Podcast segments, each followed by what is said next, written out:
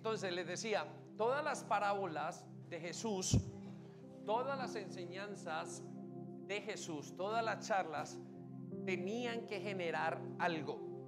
Y ese algo es un cambio. Todas, todas. Dios, Jesús, no esperaba tocar una persona y no producir un cambio en esa persona. Por eso hemos insistido en esa gran frase, ¿cuál es mi siguiente paso? Yo quiero que usted piense cuál es su siguiente paso. Eh, algunos de los pasos serán renovar, algunos tendrán que dar un paso por primera vez, otros están dando un paso con la fe, otros están dando un paso a decir, voy a probar a ver qué significa eso.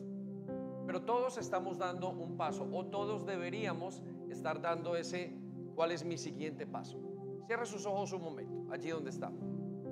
Y piense en ese paso que está por tomar. Deje que el Señor lo hable en este momento. Deje que el Señor permita, Espíritu Santo, háblanos a cada uno de nosotros.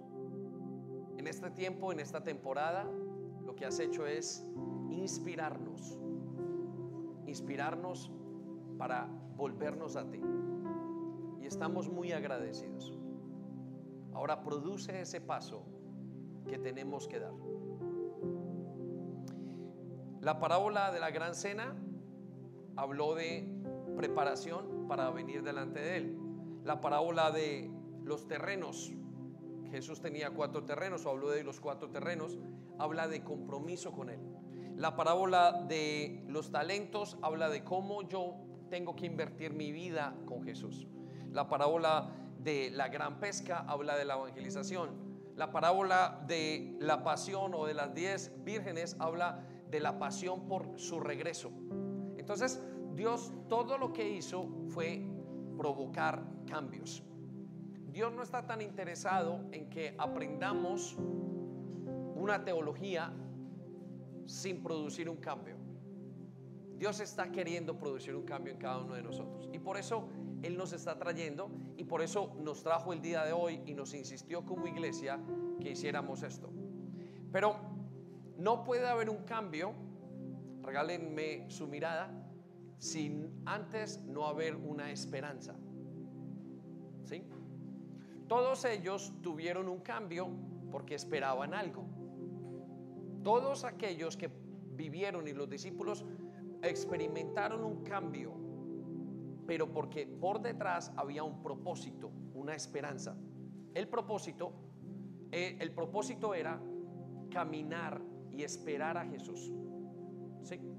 Entonces, todo lo que hemos hecho en estos días ha sido provocar cambios, cambios, cambios. Llevamos un mes celebrando las fiestas, trayendo. En la primera provocamos expectativa, en la segunda provocamos eh, un sentido de responsabilidad frente a nuestra vida espiritual y en esta otra hemos provocado un cambio que, eh, que trae eh, cambiar la tristeza por el baile, por la alabanza. Entonces, la esperanza está detrás de cada cambio. Un joven, un padre no puede sacar sus hijos de la droga si no espera verlos salidos de las drogas. El hombre no puede arreglar su matrimonio si no espera ver un matrimonio arreglado. El joven no puede casarse correctamente si no espera y ve en su mente una gran visión de una gran familia. La iglesia no puede crecer si no espera un cambio. Entonces el cambio se va a dar cuando yo tenga esperanza. Repita conmigo, el cambio se va a dar cuando yo tenga esperanza. De hecho, la esperanza, el hecho de que yo tenga que esperar algo, produce en mí un deseo rápido de cambiar. Cuando arreglamos algo en nuestra casa, cuando deseamos ver eso arreglado, cuando la esperanza nos dice, no, yo espero ya eso, y eso va a generar los cambios. Es lo mismo con la vida espiritual. Dios la hizo así.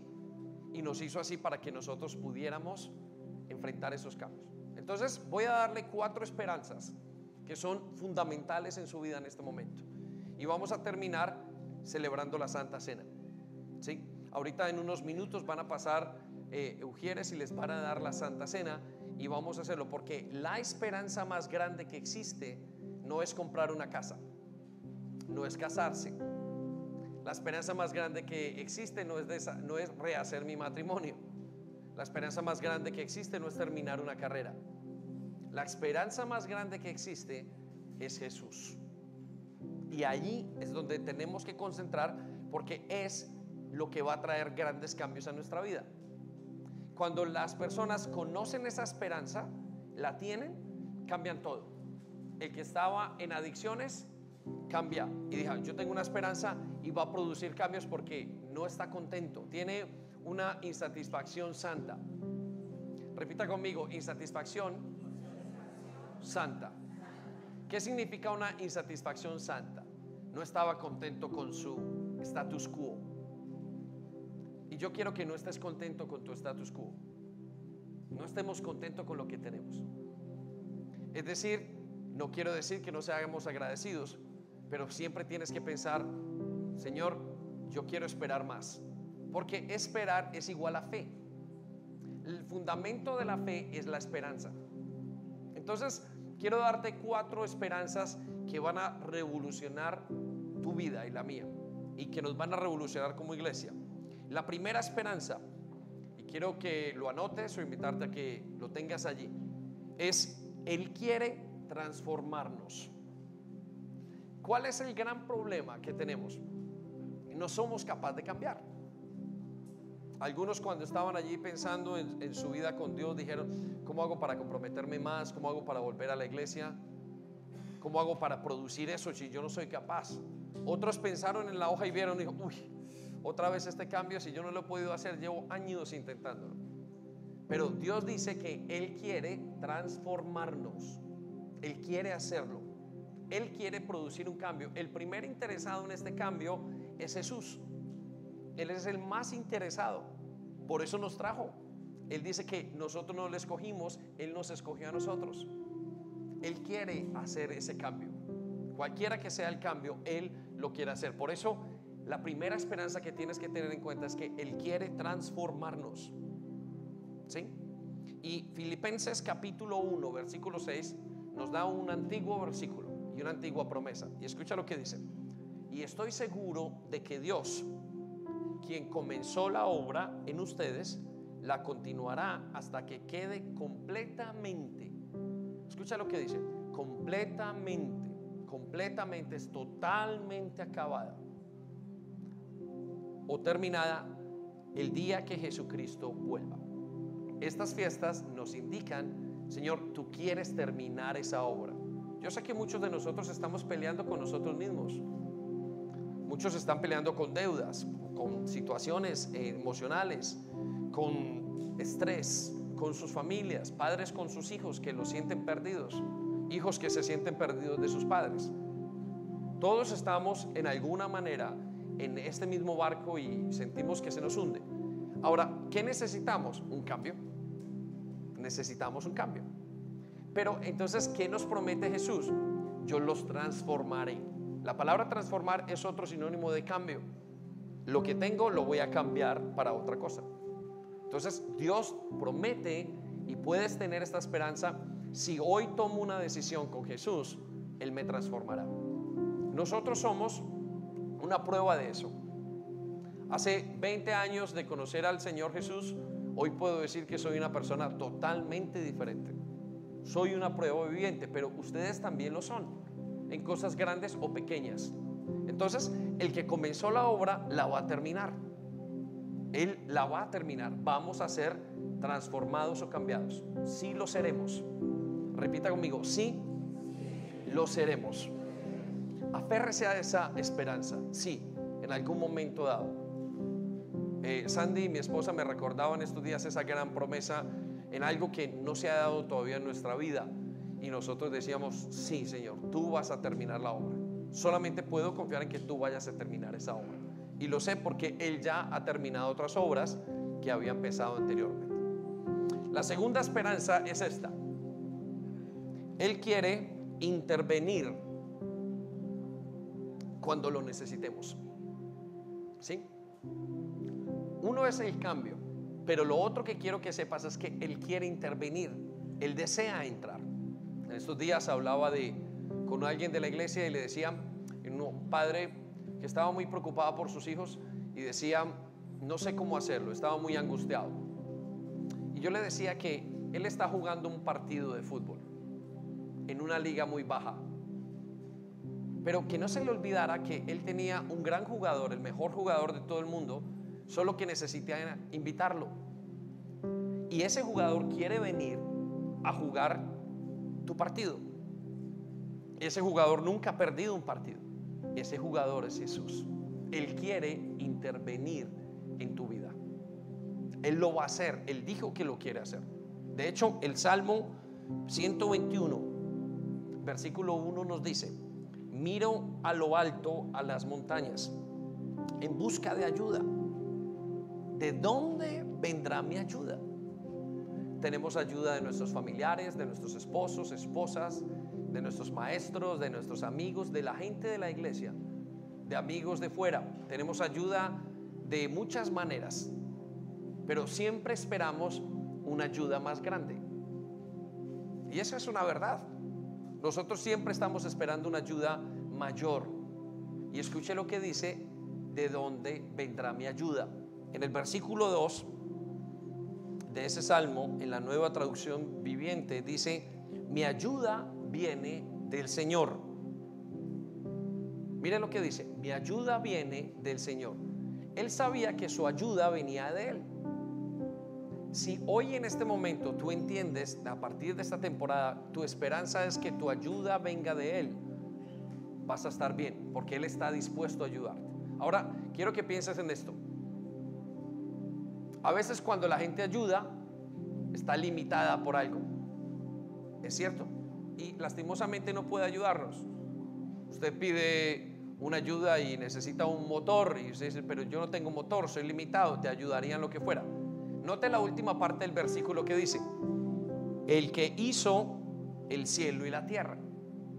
O sea que esta esperanza que tenemos no solamente es alguien que nos quiere ayudar, que es sobrenatural, sino que también dice, Él hizo todos los cielos y la tierra. Él puede ayudarte en eso que cambio que necesitas, en tu siguiente paso. Él quiere ayudarte en ese siguiente paso. Él está interesado en ayudarte en ese paso. Si podemos observarlo bien, entendemos que es una gran esperanza. Piensa en eso. Lo primero, Él quiere transformarnos. Lo segundo, Él quiere intervenir cuando lo necesitamos. ¿Por qué no lo dejas entrar? ¿Por qué no hacer un pacto hoy con Él y decirle, Señor, yo quiero que entres? Un pacto o, o una declaración de fe. Yo quiero que intervengas en mi vida, en mis hijos, en esta situación y dejarle entrar. Él va a venir porque nuestra ayuda, dice Él, que puede venir de Dios. Pero tercero, quiero llevarte a esta promesa o a esta, esta, esta esperanza. Él cumplirá todas las promesas que nos ha hecho. Él cumplirá todas las promesas que ha hecho. Eso es una esperanza muy grande. Porque aunque encontremos a alguien que nos ayude, alguien que quizás no esté limitado, no sabemos si lo va a cumplir o no. Es difícil encontrar a alguien en quien confiar el día de hoy. A veces no confiamos ni en nosotros mismos. A veces, ¿saben qué? Yo le doy gracias a Dios porque humanamente yo no puedo con esta vida cristiana. Y le digo, Señor, gracias que esto no depende de mí, sino de ti. Que puedo confiar en ti. Tu vida como creyente no se basa en lo que tú puedas hacer, sino en lo que Él puede hacer por ti. Ahora hay que dejarse llevar. Pero Él dice, esto que tienes ahora no se basa en lo que tú puedas hacer. Gracias a Dios. Porque yo fallo tantas veces y me siento tantas veces fuera de la liga, me siento tantas veces tan, no soy capaz. Y vuelvo y pienso, gracias que, uh, siquiera, esta iglesia se sostiene por ti, no por mí, porque no sería un buen pastor. Él hace esa obra. ¿Qué quiere decir? Que Él cumple sus promesas. Entonces, mira lo que dice Números capítulo 23, versículo 19. Dios no es como los mortales, como tú o como yo. Y escucha lo que sigue a continuación. No miente, no cambia de opinión. Cuando Él dice una cosa, la realiza. cuando hace una promesa, la cumple. Miren, tenemos una promesa muy grande, una fe muy grande, una esperanza muy grande para seguir caminando. Ahora, yo sé, realísticamente hablando, que no todos los cambios se producen ya para mañana, pero es que esos cambios no sirven. Los cambios que producimos nosotros, que en el Espíritu, que produce Dios en nosotros, el Espíritu Santo, son cambios que son para toda la vida. Son cambios que no se dañan. Por eso no son cambios rápidos. Aunque algunos sean rápidos, muchas veces la gran mayoría necesita que nosotros entremos en esos cambios. Y saben, nosotros no queremos esperar. La gran dificultad que tenemos es que no queremos esperar a que se den esos cambios. ¿Por qué no esperas? Ese cambio se va a dar, Él lo puede dar. Mira lo que dice segunda de Pedro, capítulo 1, versículo 19. Podemos confiar por completo. Repita conmigo. Yo puedo confiar. Más fuerte. Yo puedo confiar. Por completo.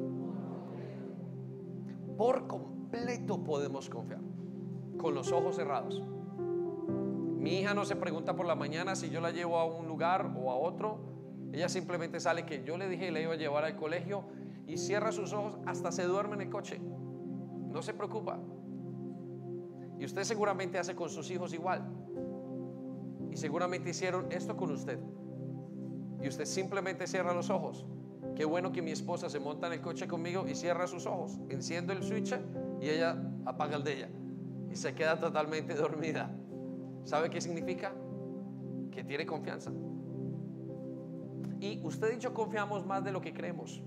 Usted se monta en un bus y sabe que va para esa dirección. No se pregunta si va a parar o no. No se pregunta si la persona que va adelante conduciendo el autobús tiene un problema, tiene ceguera, tiene eh, eh, una situación en sus manos, se le va a olvidar la ruta.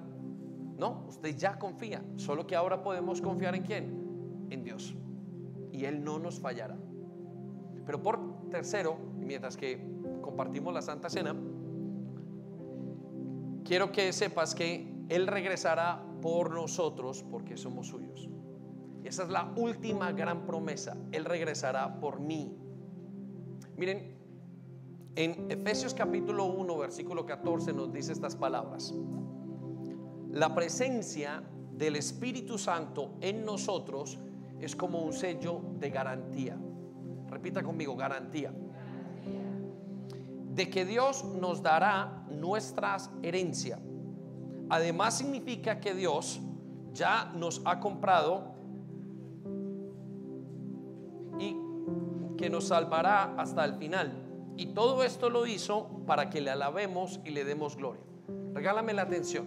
¿sí? Van a repartir la Santa Cena, pero Quiero que todo el mundo esté supremamente concentrado en esto. Lo expliqué hace unos días. Cuando una persona hace un depósito de algo, indica dos cosas. Uno, que es el propietario. Y dos, que va a volver por eso. Cuando usted deja un depósito en una casa, usted dice, yo quiero esta casa para mí. Ahora seré el nuevo propietario o el nuevo arrendatario. La segunda cosa que significa es que usted va a volver a cumplir esa promesa de que esa casa es suya. Lo mismo hizo Jesús con usted y conmigo. Primero, hizo algo. Nos dejó la promesa del Espíritu Santo. Indica que somos de Él. Mire lo que dice. Segundo, nos indica que vendrá por nosotros. Estas dos cosas son su garantía de que Él volverá por nosotros. Miren, estamos viendo tantas cosas ahora, tantas situaciones, y nos preguntamos cómo podemos estar mejor, en quién podemos confiar, cómo podemos, en quién podemos poner toda nuestra esperanza. Y yo quiero invitarles hoy, después y en este cierre de fiestas, mientras que el grupo de alabanza se acerca, quiero invitarle a que esperemos en Jesús, a que esperemos a que nos decidamos a vivir para Él. Miren, que el trabajo no sea un objetivo, el trabajo sea un medio. Repita conmigo, el trabajo no es un objetivo, es un medio. Le voy a explicar.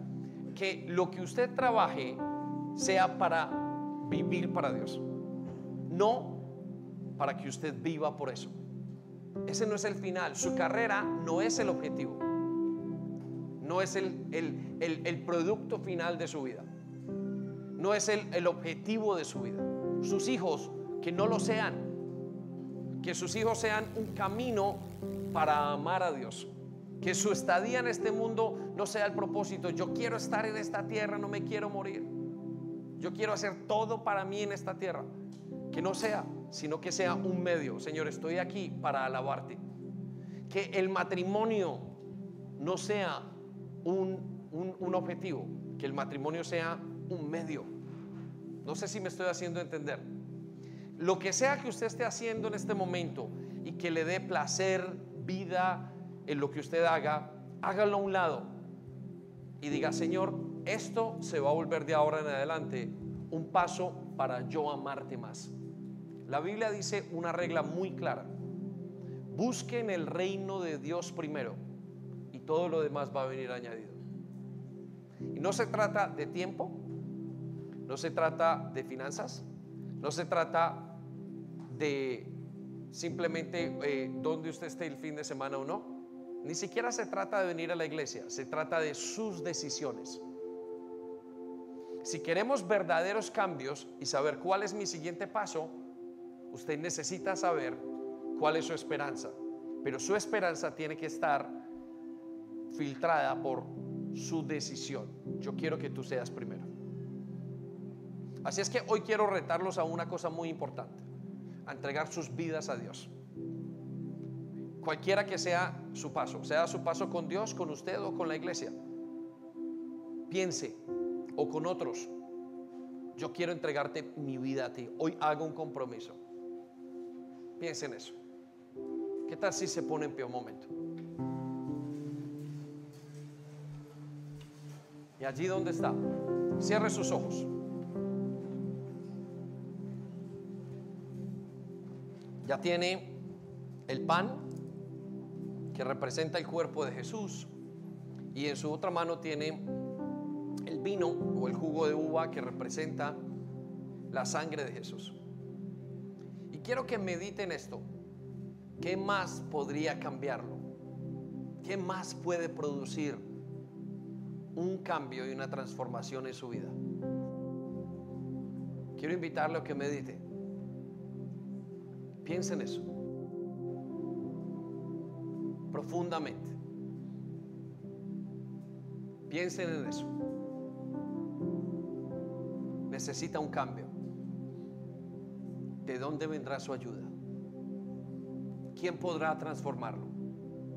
¿Quién cumplirá si se compromete a transformarme esa palabra? Entonces encontrarás de quién, a quién perteneces. Espíritu Santo, gracias. Hoy queremos hacer un compromiso de prioridades contigo. Un compromiso de entrega a ti.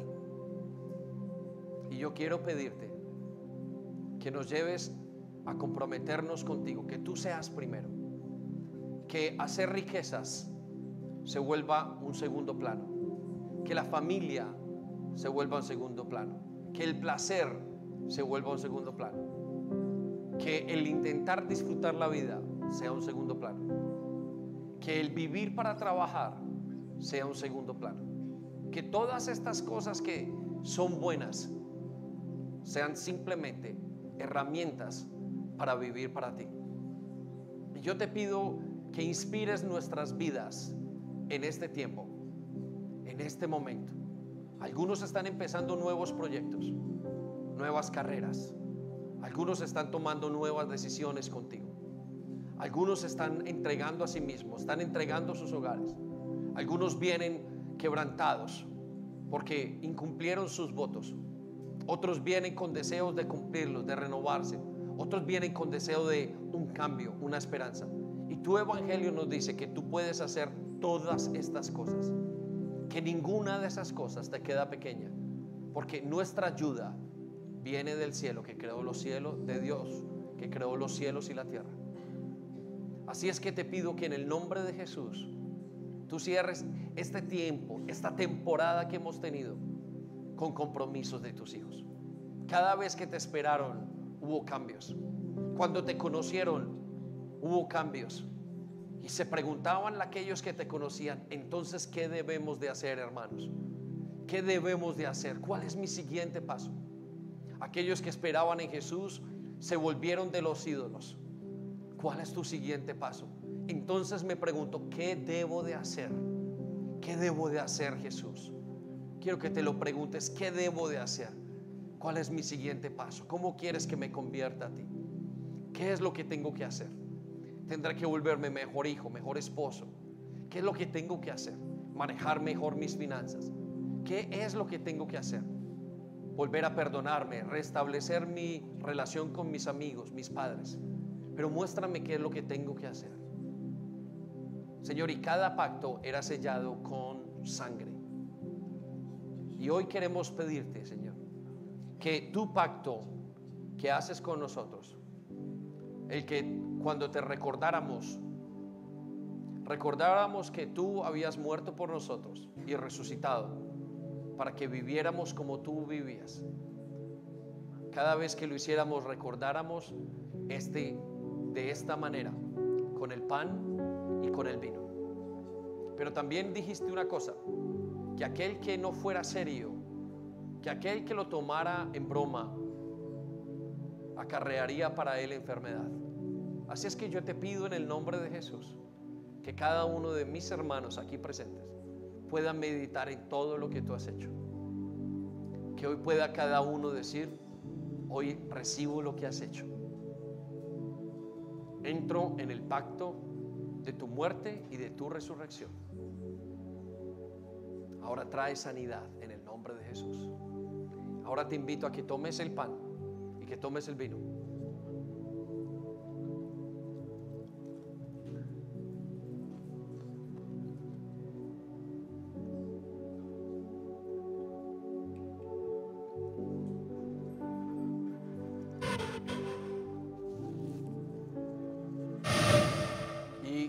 Que pienses en esto.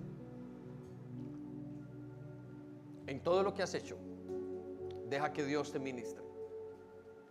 Ahora, ¿sabes qué hacía el pueblo? Se ponía en una alegría tremenda. Víctor lo dijo desde que comenzamos. Todo comenzaba desde hace siete días, la última de las fiestas, la fiesta de los tabernáculos.